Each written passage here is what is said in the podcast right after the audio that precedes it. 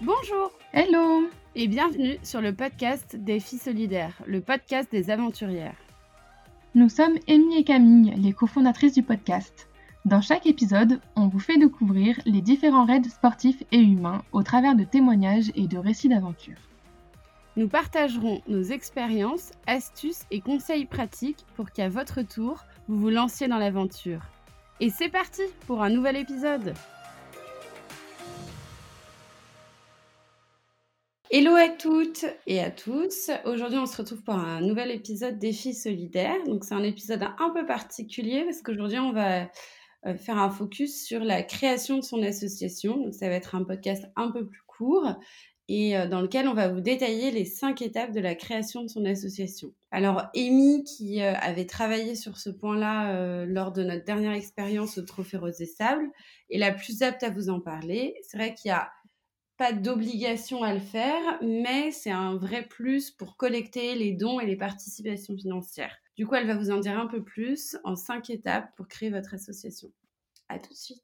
Alors, je vais commencer par vous expliquer pourquoi euh, il faut créer une association, car en fait, c'est pas obligatoire de créer une association pour participer à une course, à un rallye, à un raid, mais en revanche, ça vous offre un cadre euh, légal pour votre préparation et notamment pour ouvrir un compte en banque et lever des fonds auprès des sponsors.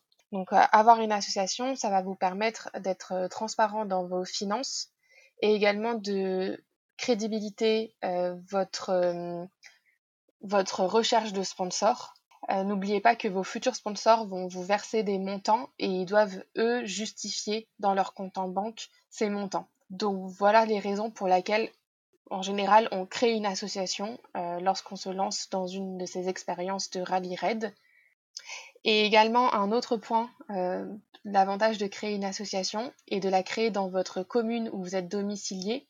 Une fois que votre asso est créé dans, cette, dans votre commune, vous avez aussi des avantages avec euh, la mairie. Par exemple, la hum, mairie peut vous, vous louer la salle polyvalente ou vous louer la salle des fêtes à un tout petit prix ou voire même vous la mettre à disposition gratuite parce que vous êtes une, une association domiciliée dans votre commune. Donc euh, c'est aussi un, il y a aussi des coups de pouce possibles en étant une association et une association reconnue euh, dans votre commune. Voilà, je parle d'expérience puisque Camille et moi nous avions monté notre association à Paris euh, ce qui était peut-être pas le plus astucieux. On aurait peut-être dû monter nos associations dans les villes euh, en Normandie, qui était notre euh, point de chute, où on avait le véhicule de garé, où on avait tout, tout pour nous préparer, était en Normandie. Et j'avais domicilié à Paris, alors qu'en fait j'aurais dû le faire en Normandie, dans le village de mes parents, là où j'ai grandi, là où est notre réseau, et là où on a organisé des événements. Voilà, donc pensez-y, euh, c'est pas obligatoire, mais c'est recommandé pour ouvrir un compte bancaire, pour justifier vos paiements euh, auprès de vos sponsors et euh, l'avantage d'être, d'avoir une proximité avec votre mairie. La première étape pour monter donc votre association, pour créer votre association, ça va être de trouver le nom et l'objet. Donc, pour trouver le nom, on vous recommande de réfléchir à un nom cohérent avec votre projet. Est-ce que ça va être une association court terme? C'est juste pour ce rallye. Donc, par exemple, vous partez sur les gazelles, alors euh, vous choisissez un nom avec le mot les gazelles dedans. Vous partez pour les roses des sables, alors vous choisissez un nom avec rose. Si c'est une association long terme, parce que vous pensez que vous allez faire d'autres rallyes derrière, ou peut-être utiliser votre association pour d'autres causes euh, humanitaires, alors à ce moment-là, peut-être un nom plus générique. Encore une fois, on parle d'expérience avec Camille. Nous, notre nom d'équipage, c'est les couscous poulettes. Euh, donc ça, c'était notre nom euh, marketing commercial, où tout le monde nous appelait les couscous poulettes. Mais avec Camille, on était très mal à l'aise de nommer notre association les couscous poulettes. On trouvait que c'était pas sérieux, que euh, on se voyait mal demander à une entreprise de faire confiance à un nom d'une association comme ça. Euh, donc on a cherché euh, à trouver un autre nom plus générique, euh, plus sérieux et qu'on puisse utiliser sur du long terme. Et finalement notre nom d'association ça a été Défi solidaire et il s'avère qu'aujourd'hui cette association se poursuit puisqu'on monte le podcast et d'autres projets autour de ce projet associatif. Et pensez à rajouter votre nom, enfin le nom de l'association sur votre boîte aux lettres puisque vous aurez domicilié euh, probablement chez vous votre association. Donc pensez à venir rajouter euh, le nom de l'asso sur votre boîte aux lettres. Quoi dire sur le nom? Bah, Je pense que j'ai fait le tour. Enfin, un nom cohérent avec le projet. Et, enfin, l'objet. Donc l'objet, il doit être précis, détaillé, éventuellement évolutif si vous avez l'ambition de faire évoluer votre association, et clair et simple. Donc euh, souvent, les participantes, elles, euh, elles nomment euh, l'objet rallye sportif et humanitaire, ou alors ça peut être un objet organiser et participer à des événements sportifs, culturels et solidaires ayant un but humanitaire. Ou bien Camille et moi, on avait choisi comme objet, avec cette ambition de faire évoluer notre association, on avait choisi de donc dénommer l'objet accompagner des équipages féminins à récolter des fonds et participer à des événements sportifs et solidaires. Voilà, donc là je vous ai donné trois exemples d'objets. Du coup, pour cette première étape, euh, trouver le nom et l'objet. Donc on retient qu'il faut bien réfléchir à un nom qui soit en cohérence avec son projet. Euh, partez pas sur des noms euh, farfelus qui ressemblent vraiment plus à votre nom d'équipage, mais vraiment pensez que c'est avec ça que vous allez collecter de l'argent. Il faut que ce soit sérieux, pertinent et si vous le souhaitez sur le long terme. Donc un nom cohérent, on réfléchit à un objet précis euh, qui peut être détaillé et évolutif. Euh, Amy vous a donné quelques exemples et c'est euh, pertinent euh, que ce soit assez global et large pour que vous puissiez à terme réutiliser l'association si vous le souhaitez. Donc on passe à l'étape numéro 2 qui va être de rédiger des statuts. Donc il existe des modèles sur Internet ou euh, l'organisateur du rallye raid peut aussi vous fournir des modèles déjà pré-remplis. Donc clairement, nous, avec Camille, on a cherché la simplicité et on s'est renseigné auprès de l'organisateur pour qu'il nous fournisse des modèles types et on a aussi regardé sur Internet. Euh, donc vraiment, Camille et moi, on a eu une très bonne expérience dans la création de l'association. Ça a été simple, facile et on s'est euh, reposé sur les documents qui nous ont été envoyés par l'organisateur. Donc les statuts, ils vont servir à donc statuer le fonctionnement de l'asso, c'est-à-dire qui fait quoi dans l'association, qui est le président, qui est le trésorier? Je crois que c'est la situation la plus simple puisque on est deux, le pilote et copilote, ou euh, dans l'équipage, si c'est une course, vous êtes deux ou trois. Mais euh, donc il y a un président, un trésorier et éventuellement quelqu'un qui gère euh, l'administratif de l'association à quelle adresse vous voulez domicilier votre euh, association? J'en ai parlé en introduction. C'est finalement une chose importante à laquelle nous, on n'avait pas pensé. Et on vous recommande de, mettre comme adresse le lieu où vous allez créer le plus d'événements. Donc euh, pensez-y, si vous habitez un village où il y a une salle des fêtes, euh, ou alors si vous habitez à une ville où vous pensez que vous pourrez par la suite créer des partenariats avec la mairie, eh bien domiciliez votre association dans cette ville-là.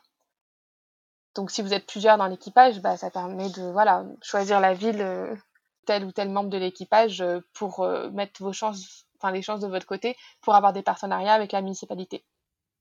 Et n'oubliez pas de signer les documents. Parce que nous, on a oublié. Donc, ça a ralenti nos démarches, d'ailleurs. donc, il faut que ce soit signé par tous les membres de l'association. Voilà. Je veux aussi mettre un point sur les statuts. en gros, le conseil ne pas bâcler vos statuts. Nous, comme je vous l'ai dit, c'était très simple euh, simple et efficace. Juste, voilà, on a oublié de signer, mais c'est pas grave, ça nous a juste fait ralentir, euh, mais tout s'est bien passé. En revanche, euh, c'est important parce que quand vous rédigez vos statuts, vous créez votre association, eh bien, vous vous associez avec la personne avec qui vous partez sur l'aventure. Et normalement, ça se passe bien, quasiment pour tout le monde, ça se passe bien. Mais il arrive parfois que finalement, votre, votre associé bah, va peut-être vous lâcher ou va y avoir un problème.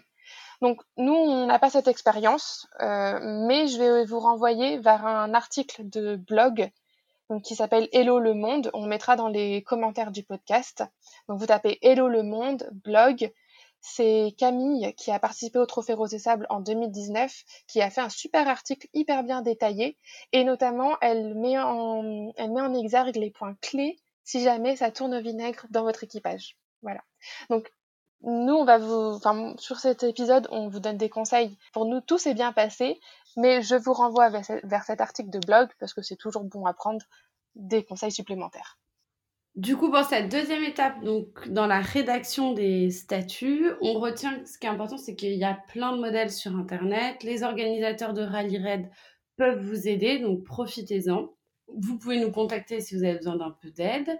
Euh, les statuts, ça permet de définir les différents rôles et le fonctionnement de l'association. Donc, c'est important de bien choisir son adresse en fonction de ce que peut vous apporter la municipalité en question. Euh, n'oubliez pas de signer le document et surtout, euh, ne bâclez pas vos statuts pour ne pas vous retrouver dans des situations qui pourraient vous mettre en défaut. Du coup, Amy vous parle maintenant de la troisième étape. Donc la troisième étape, ça va être de rédiger le procès verbal. En fait, ce procès verbal, c'est le compte-rendu de la réunion durant laquelle vous avez défini le fonctionnement de l'assaut. Parce qu'en réalité, donc, euh, euh, vous, vous, allez créer votre assaut, vous rédigez les statuts, et là, normalement, on se réunit tous dans la même pièce. Alors nous, on n'est que deux dans ces associations, mais parfois, c'est des associations à plusieurs. Et donc, pendant cette réunion, on fait le procès verbal pour statuer tout ce qui s'est dit euh, dans les, dans les statuts. Du coup, il existe des modèles sur Internet, notamment sur le site association.gouv.fr. Il existe des modèles qui vous sont donnés par les organisateurs de Rally Red. Donc encore une fois, nous, on a fait les choses très simples. On a pris les modèles qui nous étaient fournis par l'organisateur. On a rempli toutes les informations en cohérence avec les statuts qui avaient été définis au préalable. On n'oublie pas de signer. Et voilà, c'est tout, c'est simple. Franchement, c'est pas compliqué, il faut juste se plonger dedans, mais c'est simple, c'est juste se dire que c'est le compte rendu de ce qu'on a décidé dans les statuts et suivre les trames qui vous sont proposées sur les sites très sérieux comme association.gouv.fr ou par les organisateurs. Voilà. Du coup, pour cette étape 3, qui est la rédaction du procès verbal, euh, c'est un simple compte-rendu de réunion, de la réunion pendant laquelle vous avez défini le fonctionnement de l'association. N'hésitez pas à vous inspirer des modèles qui sont sur association.gouv.fr. On passe à l'étape 4 qui va être ensuite, donc une fois qu'on a préparé les documents, donc les statuts, le procès verbal, on euh, va euh, enregistrer ces documents en faisant une déclaration en ligne. Donc c'est encore une fois, on suit euh, les informations qui sont données par le site association.gouv.fr. Donc vous allez sur le portail de ce site-là pour créer une association du service public. Euh, vous accédez à votre compte service public, donc euh, on se connecte euh, comme si on allait se connecter pour les impôts ou enfin voilà, c'est France Connect quoi, c'est les sites du, du, gouvernement. Vous créez l'association en ligne, donc il faut remplir des formulaires en ligne qui vous seront demandés. Vous mettez en pièce jointe les statuts, le procès verbal, vous validez. Ensuite, on vous proposera de faire la publication au journal officiel des associations. C'est gratuit depuis le 1er janvier 2020, donc faites-le. Nous, on l'a fait, à l'époque c'était payant, mais on l'a fait parce que la banque nous a demandé la justification de publication au journal officiel des associations. Donc euh, faites-le, enfin, ça prend pas de temps en plus, et en plus c'est gratuit depuis 1er euh, janvier 2020, donc tant mieux. Et, euh, et, voilà, tout est uploadé après sur le site d'association.gouv. vous attendez de recevoir un email de confirmation pour vous dire que votre dossier est en cours de traitement. Et quelques temps plus tard, donc pour vous donner un, délai, c'est environ un mois entre la déclaration et la clôture du dossier, donc où vous allez recevoir la validation que votre association est bien créée. Nous, ça a été beaucoup plus rapide. On avait créé le 29 juillet. Euh, le 8 août, euh, ils m'ont signalé qu'il manquait les signatures sur nos documents. Donc le jour même, j'ai resigné les documents. Et le soir même, c'était clôturé. Donc franchement, en moins de 15 jours, euh, on avait notre association créer et on avait notre publication au journal officiel des associations. Voilà, très simple. Très simple, suffit de suivre euh, les enfin, ce qui est demandé sur association.gouv.fr. Du coup, pour cette quatrième étape qui est d'effectuer la déclaration en ligne, vous l'aurez compris, c'est pas très compliqué. Il faut suivre le process euh, et le formulaire qui est sur le portail de création d'entreprise du service public association.gouv.fr. On vous remettra les liens euh, dans les commentaires du podcast. Vous vous connectez avec votre compte France Connect et n'oubliez pas de demander la publication au journal officiel des associations, ce qui vous permettra de justifier l'ouverture d'un compte en banque. Euh, pour nous, ça avait été très rapide, mais vous inquiétez pas, pas de problème, tout va bien se passer finalement, il y a une dernière étape. Amy, je te laisse en parler. Ouais, la dernière étape, donc une fois que l'association est créée, il y a des documents à conserver. Donc vous conservez le récipicé, il est dur ce mot, le récipicé de la création de l'association, et vous conservez la déclaration au journal officiel. Pourquoi? Ben Parce que ces documents, déjà, ça va prouver que votre association, elle est créée et vous allez pouvoir euh, ouvrir un compte en banque avec ces documents. En tout cas, nous, ils nous ont été nécessaires pour ouvrir notre compte en banque. Et puis, s'il y a un de vos sponsors qui veut vérifier la véracité de votre association, parce que n'oublions pas, les sponsors font un chèque au nom de votre asso. Euh, donc, ça leur permet aussi de, voilà, de vraiment euh, valider que c'est une entreprise sérieuse et que les sous ne vont pas sur votre compte perso, mais bien sur le compte de l'asso. Donc ça, c'est la cinquième étape enfin, gardez votre association est créée, gardez les documents qui le prouvent. Oui, donc vous l'aurez compris, la cinquième étape, euh, c'est de bien conserver les documents, notamment le récépissé et la déclaration du journal officiel. Du coup, pour terminer, on a un dernier point émis quand même, c'est que nous, on n'est pas expertes et qu'on s'est inspiré de notre expérience. Euh, il y a un point sur lequel on peut revenir aussi, c'est sur le fait de déclarer son association d'utilité publique oui, en fait, il y a une question qui est récurrente chez les participantes de, euh, rallye et notamment nous, on en a fait l'expérience pendant le Trophée Rose des Sables. Euh, souvent, les participantes, on se demande si euh, le mécénat est possible, si l'entreprise qui fait un don à notre association peut faire une déduction d'impôt. Alors, on n'est pas experte, donc c'était renseigné pour nous et on en avait conclu que notre association n'est pas reconnue d'utilité publique. Nous sommes que deux membres dans l'association, donc c'est une association restreinte. Euh, donc ce n'est pas possible. Mais il faut et en fait trois personnes, il me semble. Ouais, enfin je sais pas, mais et puis d'ailleurs les organisateurs euh, ne le recommandent pas du tout. Donc on n'est pas experte sur le sujet, on n'a pas fait des, enfin voilà, on n'est pas experte, on s'en arrête à notre expérience. En tout cas, à savoir que les entreprises c'est pas, enfin, en général, nous, elles nous ont sponsorisé en frais de communication. Euh, on, c'est pas un frein de ne pas pouvoir faire une déduction d'impôt, pas du tout. Alors, euh, nous, on a passé quelques semaines à se dire mince, on peut pas. Mais en fait, c'est, c'est une fausse excuse. L'entreprise, elle peut tout à fait le passer en frais de communication et toutes les participantes chaque année font passer en frais de communication. Donc, ne perdez pas de temps à vouloir faire une déduction d'impôt, c'est un faux problème. Euh, plutôt proposer de, à l'entreprise qui va vous faire un, un, don de sponsoring, de le passer en précommunication. L'explication que j'ai eue par un de nos sponsors, c'est qu'en fait, il fait passer en charge pour son entreprise. Et donc, in fine, il diminue l'impôt sur sa société. Et donc, pour lui, finalement, c'était Enfin, c'était la même chose euh, et ça passait très bien dans ses frais de communication ou en, euh, ou en charge en tout cas pour son entreprise. Donc il y a toujours beaucoup de questions à ce sujet. Euh, franchement, c'est pas nécessaire de perdre du temps parce que c'est pas un frein pour euh, compléter votre budget. Du coup, vous l'aurez compris, euh, vous embêtez pas avec ces démarches qui peuvent être euh, longues et fastidieuses pour être reconnues d'utilité publique ou d'intérêt général. Euh, c'est pas nécessaire pour collecter les fonds. Finalement, on vous recommande euh, un article du blog de Camille qui avait euh, participé euh, la même année que nous au Trophée Rose des Sables sur le blog Hello le Monde. On vous remet le lien dans les commentaires du podcast. Elle explique très bien comment créer son association si vous avez plus de questions. Elle détaille chaque étape qu'on a présentée. Donc n'hésitez pas à cliquer sur son lien et sur son blog pour vous renseigner un peu plus. Oui, c'est en complément de nous, nos informations. Et surtout, Camille, elle a eu l'expérience d'une association qui a tourné au vinaigre. Donc, du coup, elle met en avant ces points-là qu'elle, elle a, elle a expérimenté. Et euh, j'espère que cet épisode de podcast vous a été utile. Encore une fois, avec Camille, nous, on a eu une expérience très simple, très efficace de la création d'associations. C'était un gros sujet au départ en se disant «Ah, comment on fait? Et ça nous semblait important de partager avec vous dans cet épisode de podcast notre expérience et euh, les points clés par lesquels il faut passer, donc étape par étape, pour créer votre assaut. Super, on espère que le podcast vous a plu. N'oubliez pas nos cinq étapes du coup. Euh, trouver le nom euh, et l'objet, rédiger les statuts, rédiger le procès verbal, effectuer la déclaration en ligne et enfin conserver les différents documents comme la déclaration au journal officiel et le récépissé. On vous souhaite une très bonne écoute de nos prochains épisodes. N'oubliez pas de liker et de commenter le podcast. Et si vous pouvez nous mettre quelques étoiles, ce serait parfait. On vous retrouve très bientôt pour un prochain épisode. À bientôt. Au revoir.